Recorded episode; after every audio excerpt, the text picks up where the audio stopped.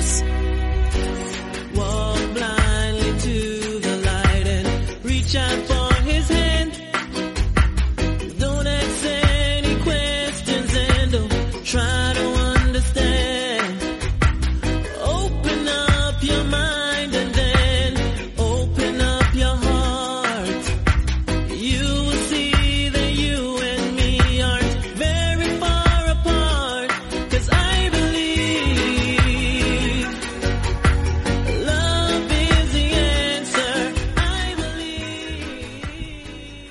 Muy buenas, bienvenidos a una nueva edición de Meme Adictos. Empezamos la semana, hoy es 26 de abril, ya nos vamos acercando a final de mes. Este fin de semana nuevamente pues hay evento, pero bueno, no es de lo que vamos a hablar hoy. Hoy vamos a hablar de las preliminares de UFC 261. Vamos a tocar esos 8 combates adicionales que no entraron en el día de ayer. Hubo decisiones, hubo finalizaciones. No vamos a entrar en quizá excesiva, excesiva a lo grande profundidad porque eh, si no nos podríamos tirar aquí mucho más tiempo. Y yo sé que las preliminares a la gente pues no le interesan tanto como desde luego le interesan la main card. Entonces el programa de la main card ya está desde esta mañana colgado en en iVoox, lo podéis escuchar sin ningún problema. Y vamos a empezar con el tema, ¿no? Con, con lo que vamos a hablar. Antes de ello, las vías de contacto. Ya sabéis, Twitter, Facebook, mmadictos, Instagram, mmadictos-podcast, por correo electrónico, mmadictos.gmail.com, la página web, mmadictos.com. También podéis encontrarnos en Twitch y en YouTube. Ahora mismo estamos en directo en twitch.tv barra mmadictostv. Como cada día, eso de las 7 y media, 8, a partir de esa hora estamos haciendo el directo. Hoy hay una pequeña novedad, estamos con la cámara, por si nos estáis viendo. En otras situaciones no, pero hoy sí, porque me ha dado la gana, realmente. Y también nos podéis en- encontrar en otras plataformas, donde realmente nos podéis escuchar en Spotify, en Evox, en Apple Podcast, en Google Podcast. En Evox, adicionalmente, tenemos lo de Evox Premium. Que lo de Evox Premium, ¿eso qué es? Porque hay mucha gente que se pregunta, ¿qué es eso de Evox Premium? ¿No? Donde cuando dice la previa se puede escuchar a través de Evox Premium. Evox Premium es un servicio que tiene Evox, que a nosotros desde un euro con 49, vosotros pagáis un euro con 49, porque no podemos ponerlo a menos, y a nosotros nos ayuda. Lo primero, apoyáis el programa, a nosotros nos ayuda a seguir sacando el programa, pero además tenéis contenido adicional. En ese, nosotros el contenido adicional que de momento estamos haciendo es una previa, normalmente una a la semana, porque nada más que hay un evento de UFC, pero de todos los combates. El UFC 261 fueron dos horas de previa. La semana anterior, que creo que fue un Fight Night, o la, la última que hubo UFC, también fue una hora de, unas dos horas aproximadamente de previa. Se sacan muchos programas a la semana y se sacan muchos programas al mes. Eh, si os gusta MM Adicto y queréis apoyarlo, que no es obligatorio, pues ya sabéis, tenéis esa vía. Que no, pues también tenéis lo de Amazon Prime a través de Twitch, que si dais lo del Twitch Prime ese mes, mm, de momento no podemos hacer los programas en, en directo a través, o sea, lo que son las previas, programas para suscriptores, quiero decir, no lo podemos hacer a través de, de Twitch porque todavía necesitamos que pasen un- unos cuantos meses más. Me parece que le quedan, creo que otros 60 días aproximadamente. Pero en el momento en el que pasen esos 60 días, también haremos ahí el, el programa para suscriptores. Y de esa manera, pues oye, a vosotros nos cuesta dinero la suscripción a Twitch Prime y a nosotros nos ayuda a levantar y a hacer el programa un poquito más. Luego también os tengo que hablar de la comunidad Dragon, dragonz.es, de Nacho Serapio. Es la promo que todos conocemos, pero es la que nos toca. Más de mil vídeos, más de 90, de 90 cursos de multitud de deportes de contacto, de artes marciales, de entrenamiento, de grappling y MMA. Y muchísimo más contenido. Y también, por supuesto, con otra serie de ventajas adicionales. 15% de descuento en productos de la marca Dragon. Gastos de envío gratuitos. Se pueden encontrar todos esos productos a través de la página web dragonz.es. Y por supuesto, acceso a la revista, tanto en formato digital como en formato papel. El formato digital os da acceso a todo, desde el primer número hasta el último. Y además, los libros que se están editando para la comunidad Dragon. Que adicionalmente, en el momento que os deis de alta, pues también se os envía, se os envía a vuestra casa. Un mes toca libro, un mes toca revista. Pero todo eso va incluido dentro de la suscripción. ¿Y cuánto cuesta? Que es la otra duda que seguramente tenéis. 12 euros. 12 euros sin compromiso de permanencia ninguno. Igual que nosotros con lo de la lo de Ivox Premium. No hay compromiso de permanencia ninguno. ¿Os gusta un mes o queréis apoyarlo solamente un mes? Al mes siguiente os dais de baja y no pasa absolutamente nada. Eso sí, pues perderéis el acceso a- al contenido adicional. Pero lo mismo pasaría con la comunidad Dragon. Eso yo creo que lo entiende todo el mundo. Así que nada, si queréis suscribiros a la comunidad Dragon, ya sabéis, dragonz.es. Para más información, el canal de Twitch de Nacho, de Serapio es twitch.tv barra artes marciales, todo junto, artes marciales. Y luego también adicionalmente podéis eh, suscribiros a los canales de YouTube que son El Guerrero Interior y Dragon Z.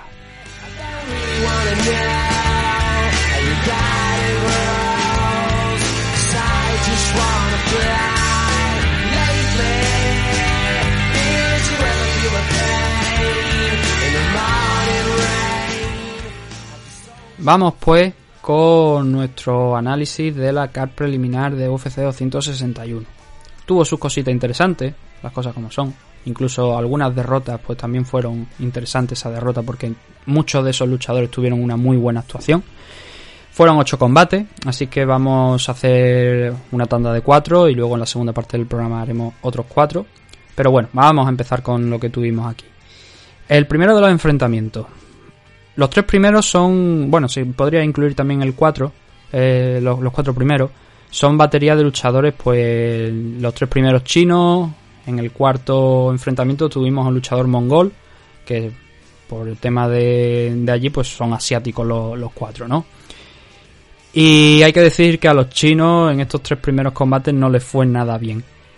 Creo y tengo entendido que por lo menos dos de ellos, los dos primeros, Na Lian y, y Kilen Aori, o Lian Na, y Aori Kilen, dependiendo de cómo os guste más pronunciar el nombre. Eh, estos tres luchadores, bueno, por lo menos dos, como digo, sé que estaban, o, creo que estaban en el Performance Center. Ay, mira, hoy estoy, viendo que es el cumpleaños de Megumi Fuji hoy, que cumple 47 años. Pues mira, una cosa que, que es nueva. No, esto no, no, lo conocía yo. Ahora después habrá que mandarle un mensaje en Twitter, aunque le importa tres cojones. Pero habrá que mandarle un mensaje en Twitter a, a Megumi felicitándole el cumpleaños. Entonces, los tres primeros combates, como digo, tres luchadores chinos que no les fue nada bien.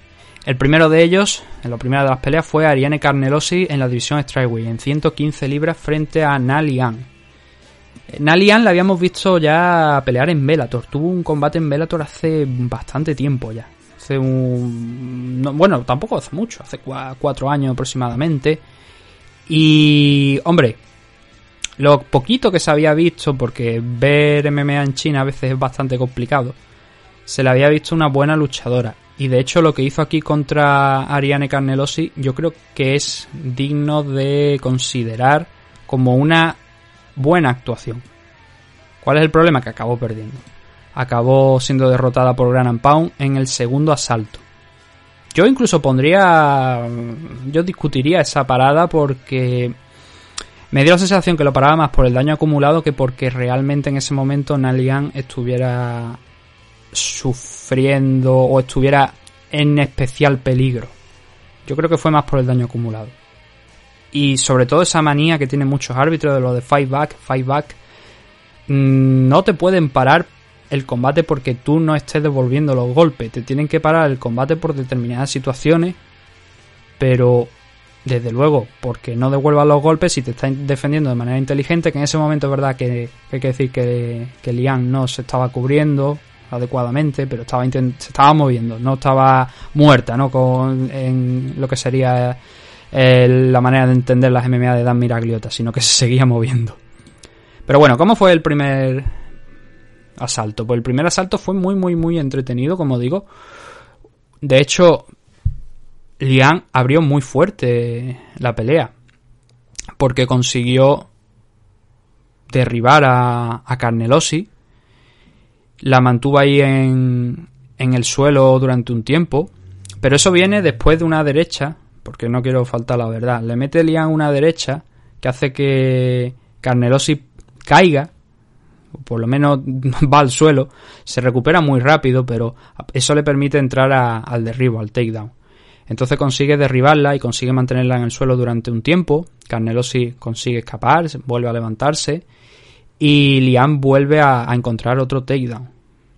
De hecho, tan buena luchadora es, a pesar de la derrota, o por lo menos a mí me pareció bastante interesante, que estuvimos cerca de ver como Ariane Carnelosi pues pasaba al mundo de los sueños por un slam, porque estuvo Carnelosi intentando coger un agarre con las manos más que nada controlarle, no intentar una sumisión, no intentar una, sino más o menos agarrar, controlar y, y Lian lo que hizo fue tirar de ella para arriba y bajarla como si fuera, no, al, no a la misma altura que Rampage Jackson contra Ricardo Arona creo que fue, pero sí desde una altura considerable. Y, y, la bajó con fuerza. Pero eso fue lo máximo que se vio ahí de Lian, porque a partir de ese momento, a partir del mitad de, del asalto, Carnelosi ya empezó a revertir las posiciones, a trabajar, a encontrar más golpes. Y a Lian le costó muchísimo, muchísimo esa parte final de la, del combate, o sea, del primer asalto, sobre todo el último minuto, porque ahí Carnelosi le cogió la posición y empezó a soltar un gran pound de estos duros. Tenemos aquí a alguien en el chat, a, a Comaruten, que está diciendo que Carnelosi un día de esto va a dar positivo en algo. Y ese gran pound iba en esa línea. Iba en, en, un gran pound bastante duro, que de hecho es la campana, de alguna manera, la que salva a Lian al final de ese primer asalto, porque se estaba dando, le estaba dando la del pulpo. Pero una gran paliza Ariane en eso último, ese último minuto, pero ese último minuto y medio ya vimos ahí a Carnelosi pues mucho más contundente. Es más, no he visto la puntuación asalto por asalto, pero este primer asalto, para mí, viendo cómo acabó Ariane Carnelosi, a pesar de ese inicio tan bueno de la luchadora china de Nalian, creo que yo por lo menos anoté un 19 para Ariane Carnelosi. El caso es que no hubo discusión, no, fue necesario llegar a la decisión, porque el primero, el segundo asalto comienza de la misma manera en la que empezó el último, peleando como si fueran dos borrachos que se están peleando por un billete de 10 euros. Y Lian cogió y se sacó un, un throw desde la cintura, tirando a, a, a suelo. Lo que pasa que el control no fue nada bueno, no consiguió quedarse completamente por encima. Y eso Carnelosi lo aprovechó para ganarle la espalda, aunque luego acertó a darse la vuelta, pero fue nuevamente expulsada desde la guardia por, por Carnelosi, la sacó de ahí. Y eso le permitió a la brasileña ganar una posición superior, empezar a trabajar, empezar a hacer daño desde la guardia, creo que fue, no me parece que no tuvo que, que pasar mucho más allá de la guardia o la media guardia como mucho. Una guardia alta también de Nalian, viendo a ver si puede coger alguna sumisión que ya a lo largo de su carrera ha hecho. Y como digo, en ese momento, pues Carnelosi volvió a la estrategia del final del primer asalto, a soltar una y otra vez las manos, a dejar ahí que fuera haciendo daño con una potencia de golpeo más que interesante. Y el árbitro se vio obligado a parar finalmente el combate. No fueron tampoco muchos golpes en el segundo asalto, la verdad, en el suelo como para considerar que, como digo, al menos de mi punto de vista, que eso se pare porque estuviera a punto de quedar cao la luchadora china o algo. A mí me resultó una parada extraña. El árbitro fue James Folsom. No estoy acostumbrado yo tampoco a ver este árbitro ahora mismo, la verdad. Pero no lo recuerdo de otras, otras ocasiones. Probablemente sí. Probablemente la hayamos visto ya. Pero creo que fue una de las poquitas peleas que arbitró a lo largo de la noche. Y creo que la parada es a ver, dentro de lo que cabe es correcta, porque le estaba dando una buena paliza y yo creo que la China estaba empezando ya a sufrir un poquito más las consecuencias de la ira de, de Ariane Carnelosi, pero quizás no fue el punto adecuado, por así decirlo. A lo mejor debería haber dejado pasar unos segundos más, ver si seguía encajando. Y ya digo que yo no soy fan de eso del fight back, fight back, que tanto dicen los árbitros. De no, no, es que tienes que pelear, tienes que, que contestar, tienes que. Si te estás defendiendo de manera inteligente o absorbes 3, 4 golpes, joder, que en Alias no quedó como Jorge Masvidal, es lo que quiero decir, o como Weili San, que se estaba defendiendo, estaba moviendo la cabeza. Pero bueno, aún decidió pararla y creo que, bueno, se puede entender y se puede respetar esa parada. Gran actuación de, Ariane Carnelosi, pero no por ello, como digo, a mí por lo menos me resultó mala la actuación de, de Nalia. Lo contrario, yo creo que estuvo bien. Tuvo un, dos minutos, tres minutos iniciales muy buenos, pero a partir de ahí pues se encontró con un muro que acabó pegándole lo que no estaba en los escritos. Y al final se cumplió el pronóstico, porque Ariane Carnelosi al final era la favorita para este enfrentamiento. Nalian ahora cae a un 15-5 de récord en su debut en, en UFC. Venía con cuatro victorias consecutivas de estar peleando por allí por China. Y Ariane Carnelosi, este era el segundo combate que tenía en UFC. El primero fue contra Angela Hill. Mm, dio guerra, dio guerra a Angela Hill. De hecho, aquel combate se paró por un corte que tuvo en el tercer asalto. Y ahora ha demostrado pues que la potencia es más propia quizá a lo mejor de alguien que esté en 125 de lo que está de lo que estamos acostumbrados a ver en 115 libras. A excepción de Jessica Andrade. por ejemplo. O Weili Zhang cuando tiene el día. Pero bueno, eso que queda ahí. Segundo de los combates. El que luego fue el Fight of the Night y coincido en que fue el Fight of the Night.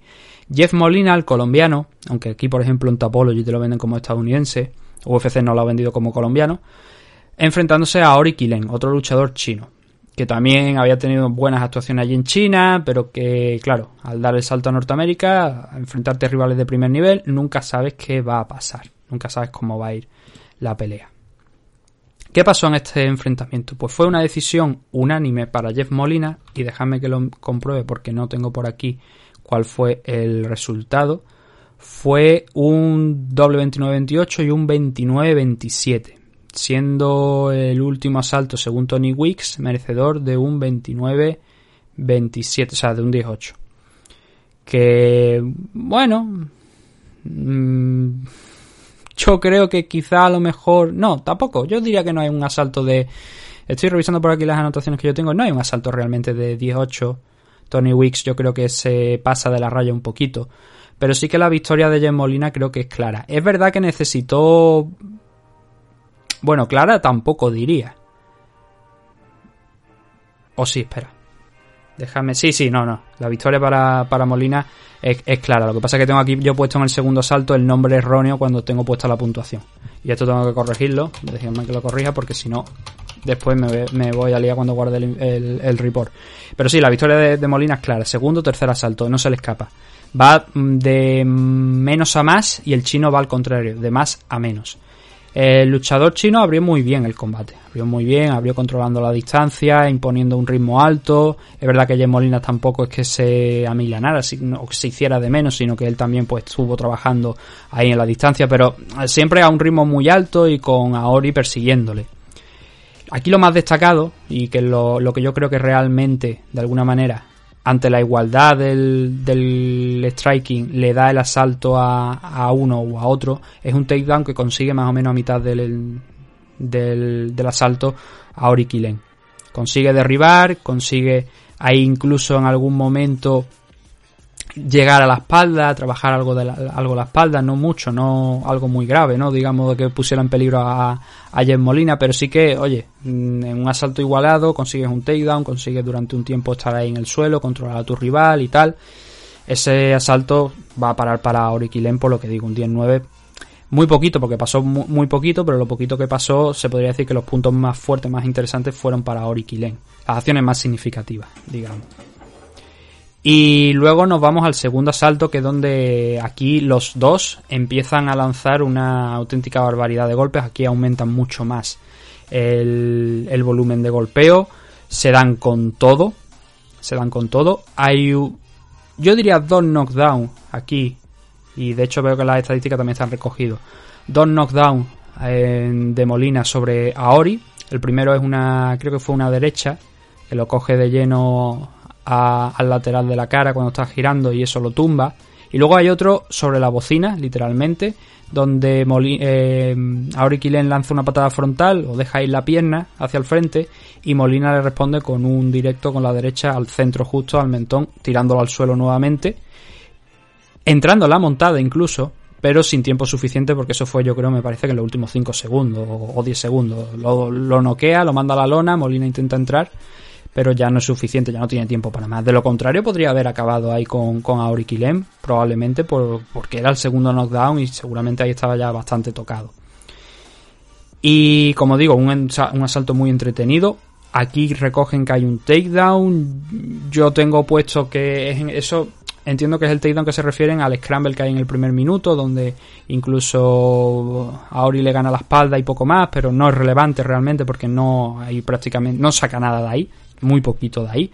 El volumen de golpeo de los dos en este asalto también muy igualado, pero esos dos knockdowns que digo, uno a mitad del asalto, otro en la parte final, en los últimos 5 o 10 segundos, dan el asalto para Jen Molina de manera pues bastante clara. Él seguía con ese movimiento, era, vaya, yo me estaba cansando de verlo, pero porque no paraban de moverse. Pero es que si el segundo asalto fue mejor, el tercero fue incluso todavía mejor para Jen Molina. Porque atento a la estadística, si en el segundo lanzó 101 golpes y conectó 44, en el tercero lanzó 220 y conectó 127, un 57% total de los golpes intentados los consiguió impactar. Y fue un auténtico repaso contra Aori Kilen, que el pobre lo intentaba, pero si él lanzaba dos, Jen Molina lanzaba a lo mejor tres, pero luego lanzaba otros tres sin que Aori respondiera. Entonces iba aumentando la diferencia. Iba aumentando hasta el punto porque estamos viendo que cerca de, bueno, más del doble, alrededor de más del doble de golpes entre uno y otro en este tercer asalto. Con lo cual la victoria es que no se le iba a escapar a Jen Molina. los dos knockdowns del, del segundo le dieron ese salto. Aquí el enorme trabajo, el volumen, la velocidad, porque a Ori se le vio que poco a poco se iba cansando, pero Jen Molina no, Jen Molina mantuvo el mismo ritmo desde el primer asalto hasta el tercero. Es más, yo diría que fue incrementándolo por momentos. Y no porque a Ori estuviera ralentizándose y estuviera ya cansándose. No, no, es que dio la sensación de como que Molina iba aumentando el, número de golpes, como estamos viendo las estadísticas, no solamente por lo, por lo que vemos el número de estadísticas, sino porque es que se le notaba, es que, es que estaba arrasando con el luchador chino. Yo el último asalto no lo veo de 18, cosas como son. El, hay un esfuerzo final de Aori en este, en este tercer asalto donde mete alguna mano que casi coge ahí a, a Jen Molina, le hace tambalearse. A lo mejor por ese esfuerzo yo diría que no un 10-9, pero que estuvo cerca, o sea, que no es un 18 quiero decir, pero que estuvo cerca de ese 18 de haber, pues, no, a, a, lo mejor no haberse dado esa situación final. Entiendo el 18 de Tony Weeks, yo creo que no lo hubo, yo creo que fue más un 29-28, un triple 29-28, bueno, lo del triple 29-28 es, eh, ya lo he dicho yo muchas veces, que yo no soy el que tiene que dar un triple 29-28, yo solamente doy la puntuación individual y creo que el 29-28 es lo más correcto para este combate. Pues eh, eso es lo que teníamos aquí en este Jen Molina contra Kylian Aori en 125 libras. Un muy buen debut del colombiano que venía del Contender Series. Ahora está con un 8-2, no, 9-2 de récord. Y Aori Kilen con un 18-8 de récord tenía una racha de 6 victorias, al igual que en el combate anterior, venía de estar peleando la misma compañía y ahí había conseguido muchas victorias allí en China, pero no le ha sido suficiente aquí en esta primera gran pelea dentro de UFC. El siguiente de los combates, ¿qué más tenemos por aquí? Pues mira, el siguiente es Rodrigo Vargas, Cazula Vargas, enfrentándose a Zhu Rong. Y aquí, de este enfrentamiento que se fue a una decisión unánime para el mexicano, una decisión que necesitaba, una victoria, mejor dicho, que necesitaba, se fue por un doble 29-28 y un 30-26. Y... a ver, ¿qué es lo que pasa en este combate? Porque cuando acabó el enfrentamiento, Zurron se le vio frustrado, se le vio en desacuerdo con la decisión, pero yo intento ser lo más justo y lo más objetivo posible. Es que Zurron, tras ver el combate, no podía esperar ganar esa decisión, pero de ninguna de las maneras. Es más, yo tengo aquí que, bueno, el 29-28, que el 30-26, yo tengo que decir que yo no veo ningún 30-26. O sea, a mí me gustaría saber en qué asalto este juez ha visto un 30-26. Lo ve en el primero, Troy Wincapow. Este árbitro, este juez que diga, no lo he visto tampoco nunca. no recuerdo haberlo visto. Probablemente. No, de hecho es que este, este, este, este evento es el primero que juzga este señor, Troy Wincapow. Si para él la primera, el primer asalto es de 18, a ver. Hombre, creo que no, porque tampoco hay un, digamos... bueno, espera, vamos a ser justos, vamos a ir asalto por asalto. Como digo, no entiendo la frustración al final de, de Zurron ni, ni esa muestra de no estar de acuerdo con la decisión, porque es que no hizo prácticamente nada a lo largo de los 15 minutos. Solamente en el último asalto se animó un poquito más y, yo creo porque le dijeron desde la esquina que yo tienes que hacer algo, porque si no haces algo pierde el combate sí o sí. No sé dónde justificaría él el haber ganado esta decisión. Para mí, en el primer asalto no hace prácticamente nada, tiene 13 golpes y lo máximo que hace es retar varias veces a, a, Cazula Vargas a que intente pegarle, a, a hacer movimientos, pero el que puso ahí los golpes, la precisión y el peligro, no en exceso, pero sí de manera más uh, frecuente, fue Cazula Vargas. Porque, de verdad, es que no puede esperar el luchador chino a ganar este asalto con una diferencia de golpe entre uno y otro de 34 golpes, 47 por parte de Vargas, 13 por parte de, de Zhu. Es que no puede aspirar a ganar este asalto. Porque no hizo prácticamente nada. En el segundo, bueno, ahí sí que podemos decir que al menos tuvo un par de derribo, que podrían haberle dado el asalto, pero también no es menos cierto que a pesar de estar en control de la pelea por mayor parte de la que lo tuvo Cazula Vargas en este segundo asalto, Cazula tiene un par de guillotinas peligrosas y encima le coge la posición superior después de una de ellas durante un buen tiempo. Claro, si tú consigues esos dos takedowns, pero no desarrollas una estrategia, no encuentras una sumisión, no hace gran and y no lo hizo el luchador chino, al final acabas perdiendo el asalto. Para mí es suficiente con esas dos guillotinas y con ese control que ejerce encima de él, porque por lo menos es grappling efectivo, es que intenta algo, propone algo en el suelo. Zurrón lo que eh, propuso fue derribarle y a partir de ahí nada. La nada más infinita. Con lo cual, un 10-9 también aquí en el segundo salto para el mexicano. El tercero sí que lo veo yo para el luchador chino y es ser generoso es ser generoso porque hay bastante igualdad, pero nuevamente hay mucha más precisión por parte del luchador mexicano, de Cazula Vargas, que de, que de Ron. Pero sí que es verdad que le mete un par de contras muy buenas Ron, que yo creo que es en lo que basó su combate, en intentar conectar alguna que otra contra potente, fuerte en el momento indicado, intentar aprovechar el alcance, pero creo que jugó demasiado con Cazula y al final se acabó quemando la decisión.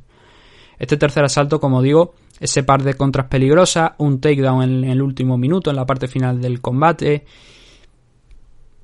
Puede que este asalto fuese a parar para Zu.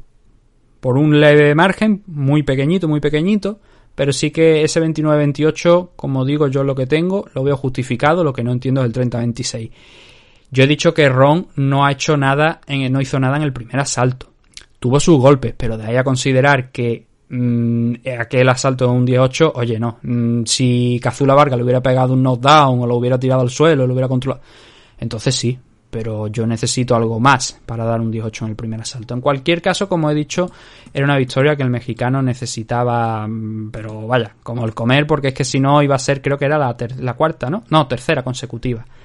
Y eso ya le hubiera supuesto seguramente la patada de UFC, porque los dos primeros combates habían sido dos derrotas, entonces necesitaba ganar, como digo. Ha encontrado la victoria aquí con, contra Zhu Rong, el luchador chino muy, muy, muy, pero que muy, muy decepcionante. Mm, para nada lo que estábamos acostumbrados a ver allí también, en la misma compañía en la que estaban estos dos luchadores que hemos hablado antes, Aori Kilen y, y Na Liang. Y además con la salvedad de que a, a Ron, es verdad que los rivales que ha tenido a lo largo de su carrera, pues tampoco se pueden decir que eran rivales especialmente potentes, pero es que venía con una racha de 10 victorias consecutivas llegas aquí y haces esto, eh, chico, yo lo siento, pero vuélvete a tu casa. Em, que como, como de costumbre, pienso que todo luchador tiene que tener una segunda oportunidad, más como el caso de Ron, que solamente tiene 21 años, que tiene un futuro por delante, pues desde luego, con combates como el del otro día, no. Pero si es capaz de demostrar lo mismo que demostró hace tiempo allí en China, entonces sí que le podemos encontrar un hueco, pero eh, este no, que no puede pelear así. No puede pelear así y aspirar a, a ganar un combate por, por desgracia, y es algo que no entiendo realmente porque se quejó de la decisión cuando yo creo que la decisión estaba bastante bien clara y estaba clara porque él no había hecho lo suficiente para alzarse con la victoria, no había presionado, no había intentado estar activo, cuando fue al suelo eh, Rodrigo cogió ese par de guillotinas. A mí me parece una decisión clara para el mexicano. Y el último de los combates que vamos a comentar en esta primera parte del programa de hoy es el que tuvo a Dana Batkerel frente a Kevin Natividad. Al contrario que sus que los otros luchadores, Batkerel, eh, los otros luchadores chinos, quiero decir, eh, es de Mongolia. Aunque entrena allí en, en Estados Unidos, en el Jackson Wing, según tengo entendido. Él no dejó nada a los jueces. Él pegó un izquierdazo a la contra cuando Kevin Natividad intentaba avanzar. Después ya de haberle hecho tambalearse un momento, le metió un left hook con la izquierda. Cuando Kevin Natividad empujaba hacia adelante, le cruzó la cara, lo mandó a la lona. Se quedó ahí el, norteamericano, no pudo incorporarse del todo. Sí que metió ahí la rodilla abajo, la cabeza, a ver si podía sacar. Pero nada, le metieron un par de uppercuts, volvió a caer hacia otra Kevin Natividad y le finalizaron. Y este realmente era el peligro de, Dana Badgerel y era algo que había comentado en la previa, ¿no? Este tipo, el combate que ha perdido aquí en UFC fue, fue contra Hailey Alaten, contra otro luchador chino. Pero ahí se dieron muy bien, se dieron mucho, se dieron muchos golpes y este chico ha demostrado que la potencia la tiene. Creo que Natividad mmm, infravaloró de alguna manera la potencia de KO de, Dana Batgerel y eso le acabó causando pues la derrota, esa derrota por KO en la división Bantamweight en 135 libras. Batgerel ahora mismo pues tiene un 2-1 de récord, noqueó a Guido Canetti eh, el año pasado ha noqueado a Kevin Natividad y perdió esa pelea que de la que hemos hablado hace un instante contra Hailey Alaten. Además, tiene una victoria contra Kai Kara France fuera de, de, UFC. Que eso ya, oye, y además al principio de la carrera de ambos, ¿no? Eso siempre pues te añade un punto más de, de interés, ¿no? Así que, bueno, es en 135 libras donde ha peleado. Si bajara a lo mejor a, a 125, pues podríamos llegar a ver algo más, pero, o sea, un enfrentamiento contra Kai Karafran, una revancha, pero por el momento está ahí bien, en 135. Vamos a ver si. cómo sigue esto, pero la potencia de KO está ahí. Mucho más contundente que, los luchadores chinos de las tres primeras peleas, a pesar de no verse de todo mal, porque hay que, como he dicho antes, Nalian, Auriquilen, no la verdad zurrón, las cosas como son, pero esos dos luchadores que he mencionado, ellos sí que tuvieron una buena actuación, aunque luego fueran derrotados, al menos para mí. Dana Baquerel pues va un punto más y consigue noquear a gente. Así que bien por él.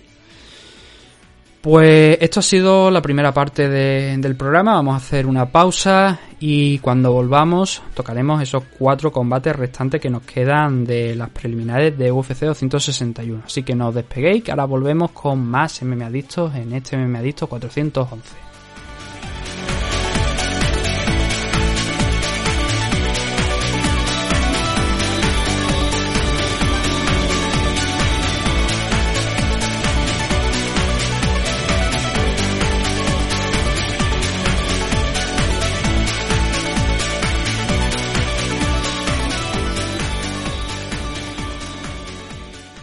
Los Caballeros de Oak es un equipo deportivo especializado en la práctica de las artes marciales mixtas, el jiu-jitsu brasileño y la modalidad de grappling. Los Caballeros de Oak cuentan con un centro de operaciones ubicado en el White Peak CrossFit de Valladolid y diversas filiales como la recién incorporada en el Nam Bandoyo de Torre del Mar, en Nerja, Málaga. Como director técnico del equipo, tenemos al entrenador y árbitro internacional de MMA, Óscar Panadero, quien dirige el equipo apoyado de varios de sus entrenadores asistentes en las distintas secciones del equipo.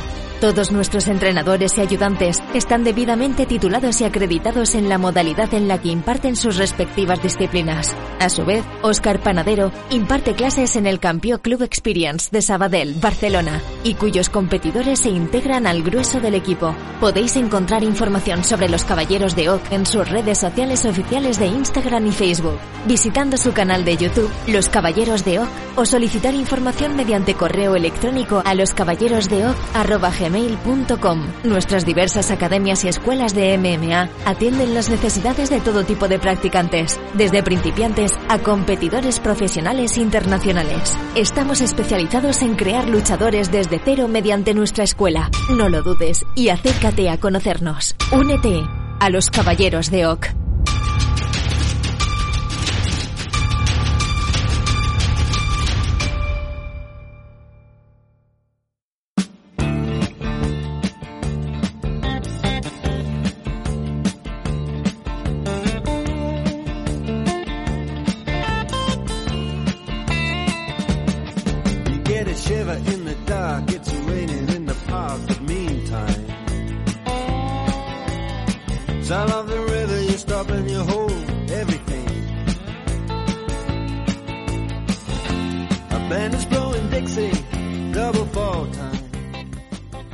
Vamos ya con la segunda parte del programa. Regresamos. Vamos a empezar con esos cuatro combates que nos quedan, restantes de esta car preliminar de UFC 261. Y el primero de los enfrentamientos que nos encontramos es el de Pat Sabatini frente a Tristan Connelly.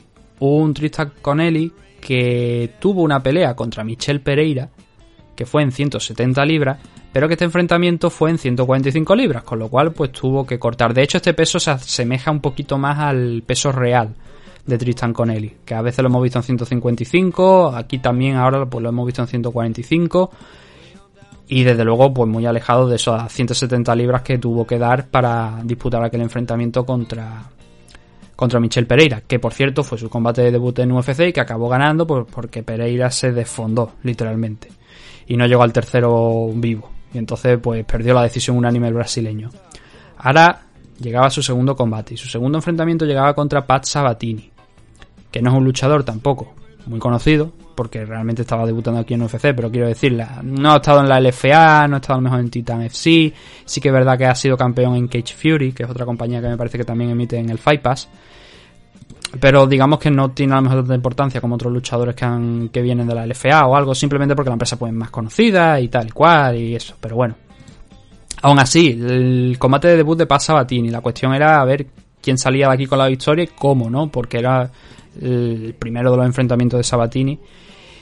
Y Pat Sabatini ganó la decisión. Este combate se fue a, decisión y la ganó por un doble 29-28 y un 30-27.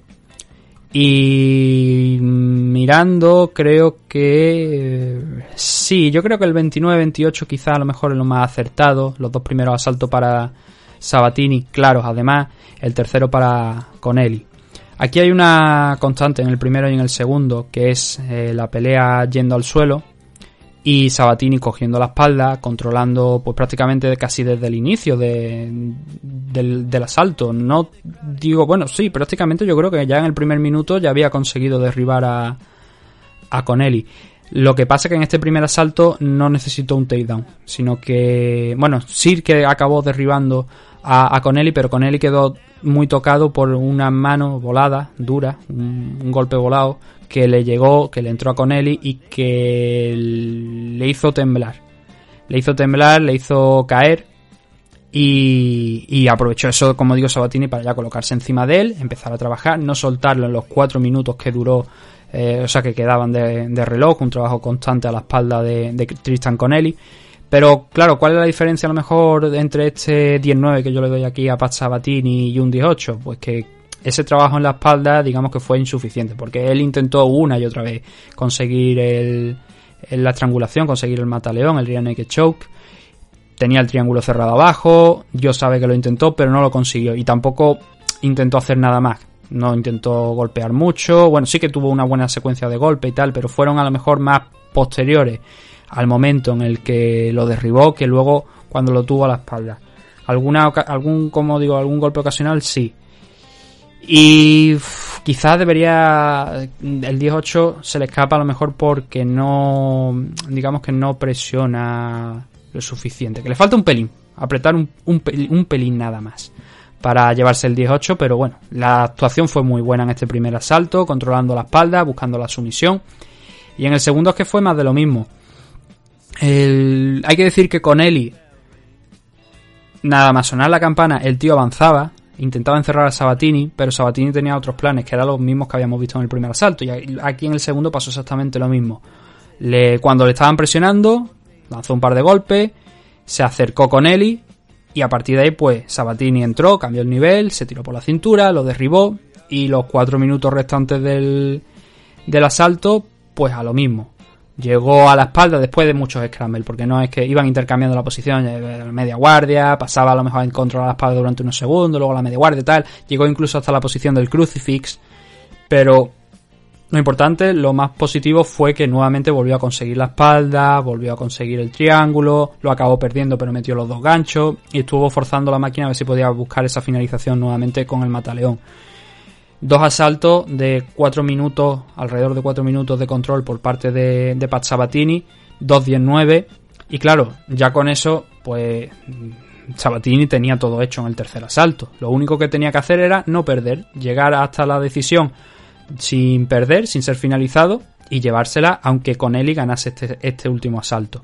Y creo que así fue, porque en este último asalto Sabatini intentó muchos takedowns. Claro, la estrategia le había sido eficaz hasta ese momento. Vamos a volver a intentarla, ¿no? Tontería. Y él lo intentó muchas veces. Tres, cuatro veces a lo largo de este eh, último asalto. No lo consiguió. En el striking con él y ya se le había visto más acertado el poquito tiempo que había estado de pie. Más allá de ese knockdown del primer asalto de, de Pat Sabatini. Y fue el propio Conelli el que consiguió derribar, consiguió un takedown sobre Pat Sabatini, golpear en el suelo, intentó incluso pasar a la montada. Eso sí, le recibió Sabatini con un headlock, pero bueno, no fue suficiente.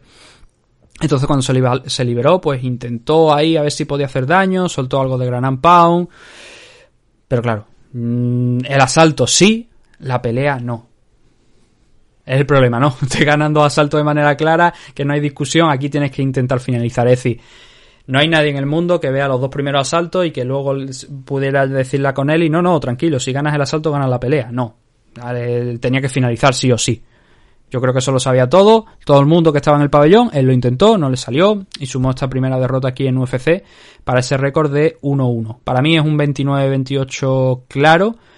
El 30-27 que da uno de los jueces, yo la verdad es que no lo veo, porque es que ni por golpe ni por trabajo en el suelo se puede ir el último asalto para Sabatini. Pero bueno, la victoria sí, que es lo importante, que es lo que al final quieren todos los luchadores. Y el debut de Pat Sabatini pues ha sido bueno, se le ha visto un buen wrestling, un buen grappling también.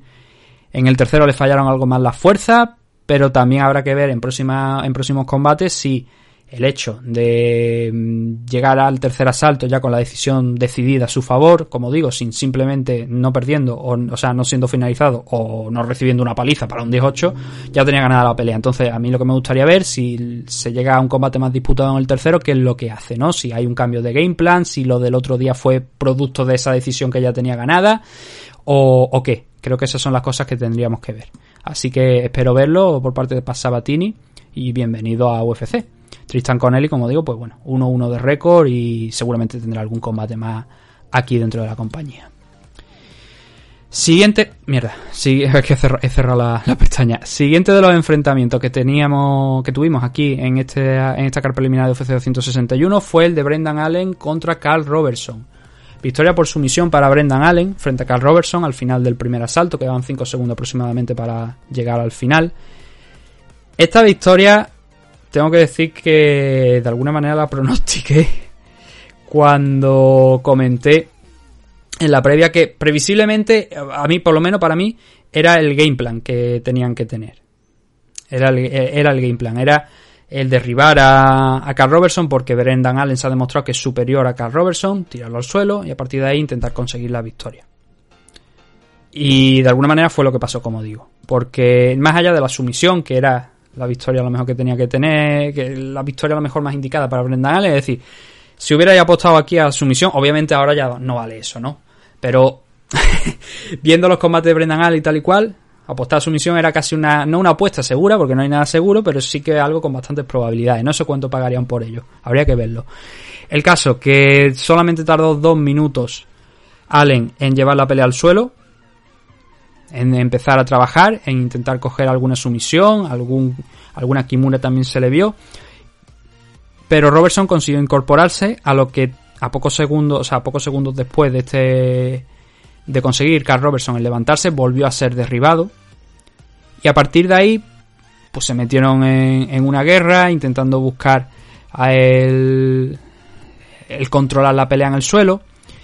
Y la finalización, lo importante, ¿no? La finalización se produce con un scramble, donde Allen queda en mala posición, Robertson queda en mala posición, pero Allen tiene la pierna, ahora no recuerdo cuál de las dos piernas es, pero tiene la pierna de, de, Robertson mucho más profunda de lo que Robertson tiene la pierna de Brendan Allen. Eso le permite el cerrar el heel hook, que es con lo que se impone a Carl Robertson, por debajo de la sila. Cosa que Carl Robertson no pudo hacer a pesar de intentar retorcer la pierna. La mala suerte para Carl Robertson es que la sumisión se da 5 segundos antes de, de la finalización del asalto. A lo mejor podría haber llegado vivo, haberse recompuesto en la esquina y haber salido a intentar su game plan. Que obviamente debería haber sido el de boxear, el de intercambiar golpes con Brendan Allen. Que ahí Brendan no es tampoco manco, pero sí que es verdad que su fuerte, al menos para mí, y bueno, no es que se haya visto solamente en esta pelea, sino en otras ocasiones, su fuerte es derribar, el mantener la pelea en el suelo, el trabajar ahí donde, donde tiene su principal, sus principales armas y el conseguir la victoria. Un poco parecido no lo que hizo con Kevin Holland también, que lo tiró al suelo, lo acabó sometiendo. Eso era lo que yo tenía en el, en el guion para Brendan Allen y finalmente, pues mira, ha ocurrido. Y la victoria, como digo, para, para Brendan en poquito tiempo, no llegó al final. Bueno, eso, 4.55, justo antes de sonar la campana. Solamente tiene Brendan Allen una derrota aquí en UFC, son cuatro victorias. 4 una derrota, la derrota contra Son Strickland, que precisamente creo que pelea este fin de semana. Fue el año pasado, lo noqueó. Y Carl Robertson se queda con un 9-4. Bueno, Brendan Allen tiene ahora mismo un 16-4. Carl Robertson tiene un 9-4. Ha perdido los dos últimos combates contra Marvin Vettori y contra Brendan Allen. Y en el total aquí en UFC creo que son 4 victorias y 4 derrotas. Déjame que eche un vistacito ahora porque creo que Brendan Allen debería... o no. No, Brendan Allen no está rankeado ahora mismo dentro de los 15 primeros. Vamos a darle a actualizar y vamos a mirar si se actualizado los rankings. No, todavía no se han actualizado los rankings, así que no, no, no sabemos si, si Brendan está o estará dentro de los rankings. Bueno, entonces, con ese combate ya fuera, nos quedan otros dos. El siguiente yo lo metería en el combate más aburrido de toda la noche. El Dwight Grant contra Stefan Sekulic, que fue una victoria por decisión dividida para Dwight Grant por un doble 29-28 y un 28-29. Yo, para ser justos, aquí tengo la victoria para Sekulic, pero al final lo que tengo claro es que aquí perdimos todo. Porque fue un combate lento, fue un primer asalto malísimo. O sea, literalmente yo tengo puesto aquí en los dos primeros minutos que no pasa nada.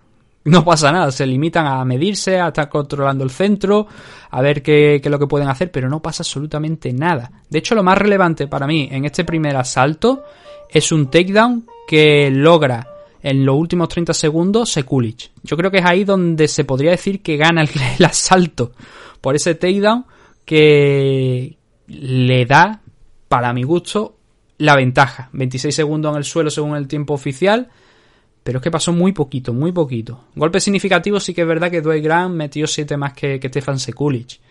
Pero el takedown yo creo que, que puntúa. Y además, saliendo de este primer asalto yo tuve unas sensaciones horrorosas sobre, sobre Dwight Grant porque ya le veía cansado nada más salir del primero. Y sí, como nos están apuntando aquí a que Natón venía de... Sekulic venía de estar dos años fuera por, por positivo de la usada. Creo que lo comenté, me parece, en la previa. Pero es un punto importante también que hay que traer aquí. Que es normal que después de dos años fuera de, de competición, pues tenga que recuperar sensaciones y tal. Pero es que el combate fue malo. El segundo asalto, creo para mí que es de, de Dwight Graham por un margen mínimo. Un asalto nuevamente malísimo. Que también un takedown de Stefan Sekulic, ya pasada la mitad de, del asalto, a lo mejor podría llegar a dárselo, pero sí que es verdad que los golpes significativos más claros fueron para, para Dwight Grant. Yo, ya digo, creo que lo gana Sekulic, pero yo tampoco metería, pondría la mano en el fuego por ninguno de los dos, porque no fue un combate para nada, nada, nada claro. Nada claro, yo yo tengo la sensación de que este segundo salto lo ganó Grant, pero también tengo la sensación de que pudo pasar cualquier cosa. Lo que sí que está claro para mí es el tercero. Porque en el tercero no solamente es que veamos un takedown de, de Sekulic, que también vemos un, un takedown de, de Dwight Grant, cosa que no había intentado hasta este tercer asalto y a lo mejor es algo que podría haber intentado en los asaltos anteriores.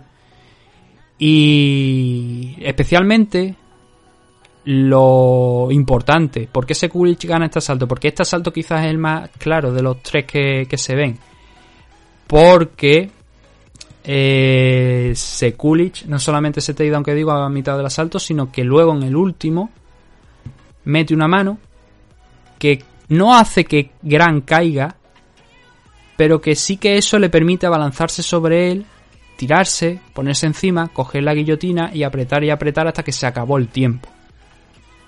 Entonces en este tercer asalto tuvo un takedown, tuvo esa que la que yo creo que fue la acción más significativa de los 15 minutos, que fue esa guillotina que le cogió y que estuvo a punto de finalizarle. Y entonces este asalto se va sí o sí para Stefan Sekulic. A partir de ahí, vamos a la tarjeta de los jueces. Mm, dos de ellos le dan la decisión a Dwight Grant dándole los dos primeros asaltos y Derek Cleary le da los dos últimos a Sekulic. Yo no estoy ni con uno ni con otro, la verdad. O sea, ni con los que le dan.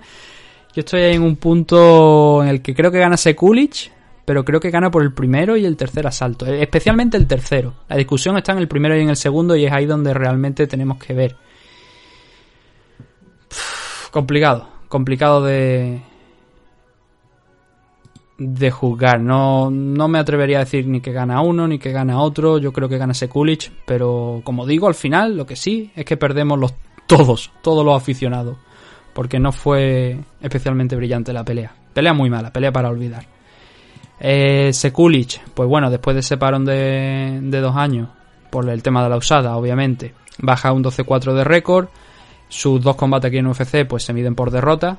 Y Dwight Grant tiene un 11-3 de récord. Esta era su quinta pelea dentro de UFC. Tiene tres victorias. Venía de derrota contra Daniel Rodríguez. Tres victorias, dos derrotas. Pues bueno, al menos mantiene, se mantiene ahí. Y vamos a ver qué es lo que hacen con Sekulic, ¿no? El último combate de la car preliminar fue el de Randy Brown contra Alex Oliveira. Aquí lo primero que tengo que, que comentar es que se empezaron a escuchar gritos a mitad del asalto de Fuck Jake Paul, ¿no? Y claro, esto se produce porque Jake Paul, ya sabéis que Jake Paul derrotó a Ben Askren en un combate de boxeo, estuvo presente en el pabellón y se encaró con Daniel Cormier. La torpeza de la gente, porque claro, esa gente se, que, se creerá que lo de Fuck Jake Paul es un grito que, bueno, le, le puede perjudicar a Jake Paul y tal y cual, la gente le odia. Jake Paul ha aprovechado eso. ha aprovechado ese esos gritos de Fuck Jake Paul para que todo un pabellón de 15.000 personas estuviera coreando su nombre, ponerlo en vídeo y seguir haciendo publicidad. Si vosotros teníais la intención de, con esos gritos, mostrar vuestro desacuerdo con Jake Paul, lo único que le habéis hecho es que eh, siga ganando popularidad. Y Daniel Cormier creo que también hizo mal en sacar a la palestra ese problema que había tenido con Jake Paul, no solamente el verbal que había tenido en ese momento, sino también algún enfrentamiento que había tenido por redes sociales. Creo que mm, no procede, no es el momento, pero también es verdad que Jake Paul ayer hizo una publicación que le pegó un guantazo con las dos manos a Dana White en la cara, diciendo que cómo es posible que él haya ganado más dinero en solamente tres combates de boxeo que muchos luchadores que él tiene en UFC y no hablando de Javi y de Connor, sino de otros muchos luchadores que son campeones. ¿Cómo es eso posible? Le pegó tal guantazo que Dana White, aunque él no lo quiera reconocer, creo que ha viajado en el tiempo y se ha vuelto a la época en la que estaba trabajando como botones en un hotel. Tal cual. Porque la hostia que le pega Jake Paul, como ha dicho mucha gente en los comentarios de esa publicación de Jake Paul, me duele reconocer. O sea, no, a mí no, porque yo, eso es verdad. Y yo creo que el negociazo que está haciendo Jake Paul es para que mucha gente considere. Porque, coño, estamos viendo muchos luchadores de UFC que se quieren sufrir- subir al carro de Jake Paul. BJ Penn, Tyron Woodley. Y otros muchos luchadores de los que ahora no me viene a la mente el nombre. Pero hay muchos que se están queriendo incorporar a ese tren de, de Jake Paul. Este chico está haciendo dinero. Dana White también reconoce que está haciendo dinero. Pero el guantazo mayúsculo que le dio a Dana ayer con esa publicación ha hecho que mucha gente que no le cae bien digan, coño, es que tiene razón. Y es que tiene razón. Tiene razón. Así que a ver si hay más gente que entienda realmente lo que está intentando hacer Jake Paul. Que luego, fuera de lo del boxeo y de todo este circo que está montando, que es bastante claro, eh, podrá ser lo que sea. Y yo ahí no me voy a meter. Pero lo que está haciendo dentro de lo que es el mundo del boxeo es brillante. Porque se está forrando. Y cuando se le acabe esto, porque acabará en algún momento, porque alguien le noqueará o, algún profesional o algo, él se irá, tendrá su maldito dinero y seguirá forrándose aún más por lo que ya había hecho en YouTube. Con lo cual, a ver quién es los que sale perdiendo y a ver quién no tiene razón. En todo caso, tirando de, del hilo, vamos a retomar, ya se está yendo la luz, ya se se ve un poquito la cámara, ¿no? ¿Verdad? Pero es que no, ahora mismo no tengo por, tengo por detrás la luz, tengo que poner por aquí la lámpara para que se vea, así que creo que todavía se ve algo. El caso, lo que pasa con la pelea de Randy Brown contra Alex Oliveira. Victoria para Randy Brown por un rear naked choke, pero con un brazo, que no es común. En alguna ocasión se ha dado, pero no es nada común. Pero bueno, realmente ese, esa estrangulación, ese rear naked choke, realmente viene pre- eh, precedido de un brutal 1-2 que le cuela a Alex Oliveira, que le consigue noquear, lo manda a la lona. Alex Oliveira sobrevive de alguna manera, pero ya con Brown a su espalda. Y Brown primero, bueno, agarra con un brazo, eh, con el brazo derecho agarra el otro brazo. Y con el izquierdo, pues va intentando ese rear naked choke con un solo brazo, eh, metiéndoselo por debajo del mentón, llevándoselo lo máximo posible al hombro para intentar presionar, para intentar apretar todo lo posible. Y de esa manera fue la, eh, con la que acabó sometiendo a Alex Oliveira. una sumisión que no es común, como digo, por la dificultad que tiene el que te sometan con un solo brazo, el que logren un rear naked choke con un solo brazo es muy difícil. Pero Randy Brown, pues bueno, lo ha funcionado, ¿no? Así que hay que aplaudirlo. Fue una buena victoria para él, además una muy buena manera de cerrar la car preliminar, esta de esta victoria de Randy Brown. Alex Oliveira, pues a ver, ya ha experimentado en otras ocasiones a lo largo de su carrera rachas de dos derrotas. Ahora está en dos derrotas. Incluso hubo una vez que tuvo tres consecutivas. Es un luchador que ya lleva tantos combates aquí en, en UFC que no sé si eran. Los conté para la previa, pero ahora no recuerdo. Creo que andaba por lo mejor por 19 combates, puede ser. eh, quizás son muchos. Pero creo que sí llevaba una buena cantidad de, de combates aquí dentro de la, compañía. Puede que, se, puede que sean 19. Pueden que sea 19. Pero lleva una auténtica barbaridad de combate aquí en la compañía. Entonces ya es un tipo querido, un tipo que lleva pues prácticamente desde que inició su carrera aquí en, en UFC y es difícil que lo corten. Pero las actuaciones de Oliveira últimamente no han sido muy buenas. Han sido muy buenas. Entonces no sé si se sentarán con él, a ver qué es lo que hacen. Puede ser que sea un buen momento para decirle mm, hasta aquí hemos llegado, vamos... Pero creo que es difícil a lo mejor quizás porque eh, es un tipo querido, como digo, por la empresa. Un tipo que siempre está ahí para pelear, que tiene carisma y lo que pasa es que no está en su mejor momento de forma. Todavía le queda por dar, yo creo, algo aquí en, en UFC, pero desde luego fuera ya de toda discusión de consiguiendo un par de peleas entra en el top 15. No, no, eso no, no creo que vaya a pasar. Y Randy Brown, venga, bueno, venga, se pone ahora en positivo. Derrotó a, a- perdió contra Vicente Luque, ahora consigue esta victoria aquí por una sumisión, lo cual siempre si tú vas al, combate después de perder y consigues una victoria contundente, una finalización, eso siempre llama la atención y a lo mejor te permite acceder de alguna manera más fácil a una pelea contra alguien de nivel superior. Y creo que a lo mejor es lo que puede pasar contra con, con Randy Brown. Por supuesto, ninguno de los dos estaban dentro de la, de la categoría de las 170 libras, que es la en la que se disputó el enfrentamiento. Yo creo que no, déjame que lo compruebe exactamente, pero Randy Brown. Randy Brown me suena que alguna vez creo que ha estado, pero ahora mismo no, no está. En cualquier caso, gran victoria para el jamaicano, haciendo ahora un 13-4, 22-10 para Oliveira. Y con esto pusimos punto y final a lo que fue la car preliminar de UFC. Como digo, el Jet Molina contra Killen Aori se llevó el Fight of the Night. 50.000 dólares para cada uno. Creo que fue una pelea muy, muy entretenida y que está justificado que se le dieran 50.000 dólares a cada uno. Y eso fue todo lo que vimos, como digo. Lo siguiente que nos toca, ya comentamos allí un poquito, obviamente realizaremos la previa mitad de semana. El, es el evento que tiene lugar este fin de semana, que tiene a, estoy hablando de memoria, Dominic Reyes contra Giris Prochaska en el main event. Van a ser 12 combates por el momento, si no se cae nada. Y bueno, se ha caído ya un porrollón de cosas por lo que estoy viendo por aquí. Pero bueno, la main car interesante. Ayer dije que eran cuatro combates, al final, pues como corresponde son cinco. Han subido el Son Strickland, bueno, han subido, han puesto el Son Strickland contra Christoph Jotko también en la, en la main car. Y, y lo veremos, lo veremos, comentaremos, haremos la previa, por supuesto analizaremos la semana que viene lo que ocurra. Y, y nada, eso es todo lo que hemos tenido en esta edición de hoy de MM Adictos. Y simplemente pues me queda daros las gracias por haber pasado por aquí.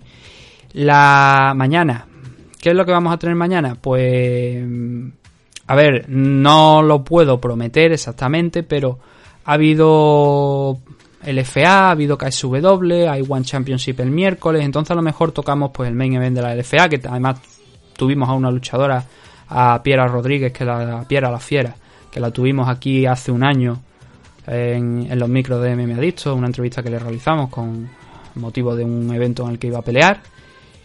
Y luego KSW 60 tenía 60, no 61 creo que era, me parece, o 60, no 61 me parece que era. Tenía una pelea por el título en el main event.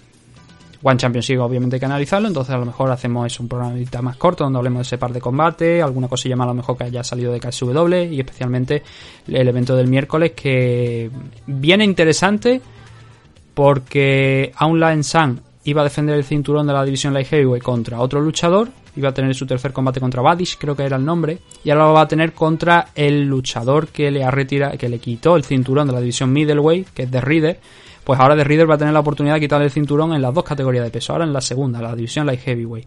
Además pelea nuevamente Eddie Álvarez, que por cierto, noticias de última hora, Eddie Álvarez le han puesto la pelea de Yuri Lapicus, que en un principio fue como una descalificación, un DQ, ahora la han pasado a un no contest. Así que ha conseguido lo que quería. Al parecer, a pesar de que Chatris y mm, a las pocas horas dijo que el comité de One y tal y cual había revisado la pelea y dijo que los golpes eran ilegales y que por tanto era una descalificación, al parecer One Championship ha dicho al final que no, que lo van a poner como un no contest. 15, por lo visto, 15 personas independientes, que serán seguramente gente de One Championship, ha visto que eso no podían ponerlo como un- una descalificación porque se iba a montar. Y lo han, han puesto como un no contest. Entonces, Eddie Álvarez pelea este miércoles. El evento se supone que es mm, quizás no es en directo, pero que sí que pelean esta- durante estas próximas horas para grabarlo, luego ya retransmitirlo allí en, Estados Unidos. Por lo menos, por la sensación que tengo, es en directo, porque lo de, salvo que lo hayan hecho de otra manera, la baja de- del rival de Online Sound se conoció, creo que fue el domingo, me parece, el domingo o el sábado, creo que fue el sábado, me parece. Entonces eso quiere decir que si él estaba volando hacia allí, ya, a Online Sun, sin conocer el recambio, o bueno, ya conociéndolo de última hora, es porque van a pelear en los próximos días, o a lo mejor en la misma mañana del miércoles. En cualquier caso, eso lo veremos gratuitamente a través de YouTube, como no, como es de, costumbre, y mañana hablaremos mucho más. Por nuestra parte, lo dejamos aquí, nuevamente dando las gracias a todos por habernos escuchado, y nos vemos mañana con más MM Adicto. Un saludo a todos.